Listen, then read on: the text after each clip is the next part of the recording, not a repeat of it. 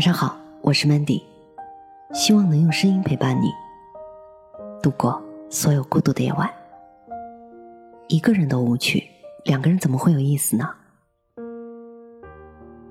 经常会听到女生说，以后要找一个男朋友，能够教她游泳，带她攀岩，给她弹吉他，牵着她一起去流浪。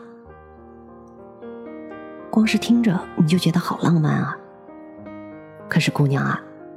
你看看你自己，成天窝在宿舍里，中午起床叫个外卖，走的最远的地方就是宿舍楼下。边吃饭边点开电视剧，没心没肺的笑着。吃完觉得又有点困了，于是上床一边刷着手机，一边迷迷糊糊的睡过去。醒来发现天色渐沉，睡太久了，反而有气无力。一看时间，呀，又该吃晚饭了。因为白天睡太久，到了十一二点，反而兴奋了，看着小说到凌晨。于是就这样一天结束了，第二天也以前一天为模板，不断的循环下去。现实生活中会有这样的女生，明明不喜欢现在自己的生活状态，除了睡觉吃饭就是看剧看小说，即使朋友善意提醒过，也觉得自己这样特别不好。可是丝毫没有要改变的想法，而是继续着那种枯燥乏味的生活。朋友们说：“我们去看电影吧。”他会说：“啊，要去市区啊，好远啊，不想去。”朋友说：“我们早上早起去吃个丰盛的早餐吧。”他说：“啊，那么早，我肯定起不来的。”朋友说：“我拿着单反来找你拍照吧。”他说：“我整天都没洗头，油死了。”朋友说：“那我们今晚去操场跑步吧。”他说：“多累啊，我还是看着你跑吧。”好像每一个拒绝的理由都是情有可原、理所当然的。然而久而久之，朋友就不再找他了。可是你选择什么样的生活方式，那是你的问题。托，不要把问题归结于没有男朋友好吗？那就好像你的无聊、懒惰，你的所有想做却迟迟没有尝试的事情，都是因为没有一个男朋友。男朋友又不是哆啦 A 梦，没有记忆面包，也逃不出任意门，抽屉里也没有藏着时光机。你以为有了男朋友就能解决所有问题了？你能改变不满的现状了？首先。假设你的男朋友真的是一个生活丰富多彩、幽默有趣的人，他会打篮球、会游泳、喜欢健身，而且会弹钢琴、也玩吉他，经常旅游，喜欢冒险挑战。可是，再有趣也只是别人有趣，即使他是你男朋友。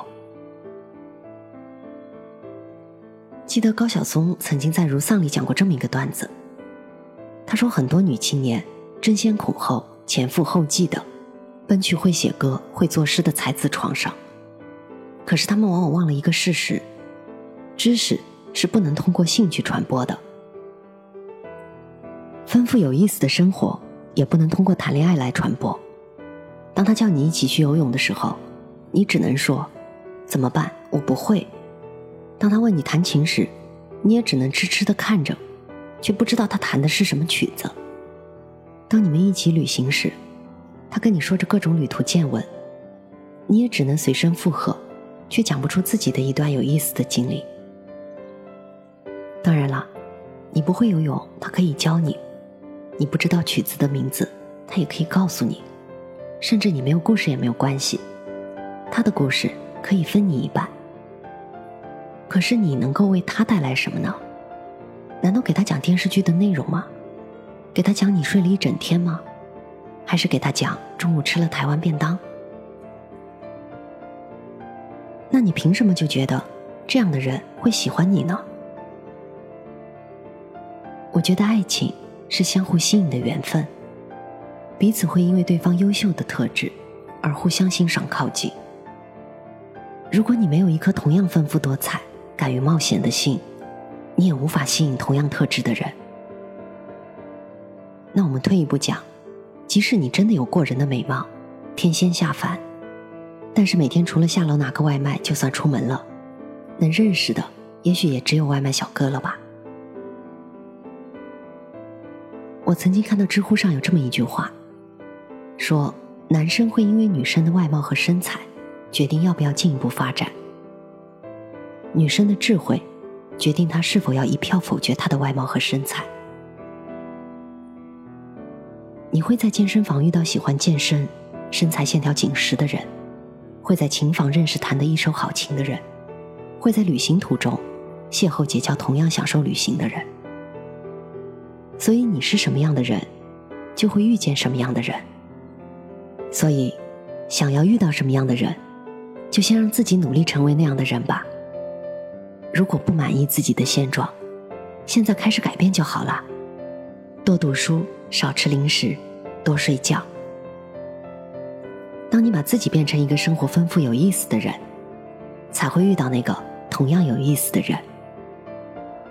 你可以通过对方的眼睛看到不同的世界，对方也可以在你的眼中找到另一片风景。我想，最好的状态就是一拍即合，相见恨晚。你们就像志同道合的伙伴一样，你们共同做着喜欢的事情，不迁就也不勉强。我想，只有两个各自有意思的人在一起。才会更有意思。如果你自己都很无趣，两个人在一起又怎么会有意思呢？我是主播 Mandy，在无数孤独的夜晚，我用声音陪伴你，希望从此你的世界不再孤独。accounted for addiction.